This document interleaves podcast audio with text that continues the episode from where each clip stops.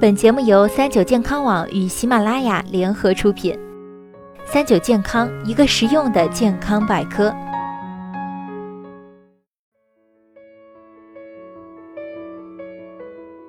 嗨，大家好，欢迎收听今天的健康养生小讲堂，我是主播探探。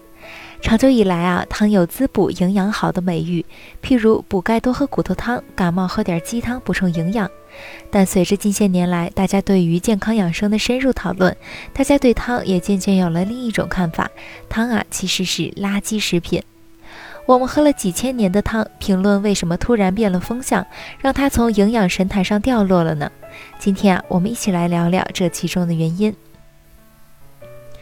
第一，高盐。为了提味儿，汤常常会放入一定量的食盐。按一般人的口味计算下来，汤本身的盐含量大约有百分之一，也就是每喝一百毫升的汤就摄入了一克盐。根据《中国膳食营养指南》建议，成人每天食盐不超过六克。因此，藏在汤里的隐形盐，过多的喝汤成了许多人盐摄入的重灾区。而摄入过多的盐分，无疑是给肾脏增加了负担。时间长了，肾脏不堪重负，就可能引发各种疾病。第二，高嘌呤。随着痛风、高血脂、高尿酸血症等慢性疾病的高发，大家已经逐渐意识到老火汤的缺点。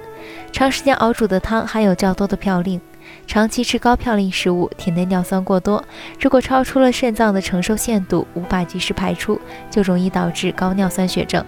如果浓度超过身体的代谢能力，尿酸还会以晶体的形式沉积在关节和其他部位，一旦过量，可能会损伤肾功能，诱发痛风，还可能导致耳聋。第三，高脂肪。日常喝汤时，不难发现不少的汤表面都飘着一层油花，这都是脂肪的预警信号。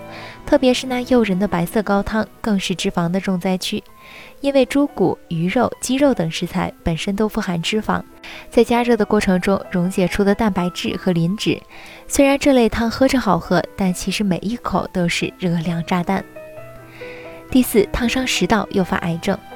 不少人平常都觉得汤要趁热喝才好，但过烫的食物刺激并损伤食道黏膜，增加食道癌患病的几率。虽然大家常说喝汤这几种坏处，但我们也不能一概否认汤水。只要合理正确饮用，汤水对于我们的健康还是有一定帮助的。喜欢喝汤的还是可以继续喝，只是记得不要像过去那样痴迷老火汤。平常应该更注意健康的汤水，日常煲汤尽可能不要超过两小时。即使煲老火汤，也最好先了解好家人的体质以及药材的药性。如果家中有痛风困扰的人，喝汤建议喝滚汤，也就是快汤。如果喝鸡汤，最好先去除鸡皮和内脏，以免煲汤期间更多嘌呤的释出。其次，无论是肉汤还是菜汤，就算保持文火熬炖出来的浓汤，其中也仅仅只有少量的蛋白质分析之后的氨基酸、维生素、矿物质元素以及脂肪，绝大多数的营养素其实仍在肉食等原料中。所以喝汤时可以将汤渣同时食用，这样能补充更多的营养。再者，建议熬汤起锅之后再加盐。有些自带鲜味的汤可以不放盐，喝汤时建议撇去汤表面浮着的油脂，这样能减少油脂的摄入。此外，喝汤时注意温度，喝太烫的汤容易刺激并损伤食道黏膜，反复伤害甚至会增加食道癌的患病风险，因此需要适当晾晾再喝。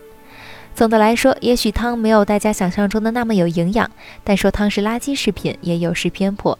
在保证合理饮食、营养均衡的前提下，偶尔喝汤作为调剂，对健康还是有好处的。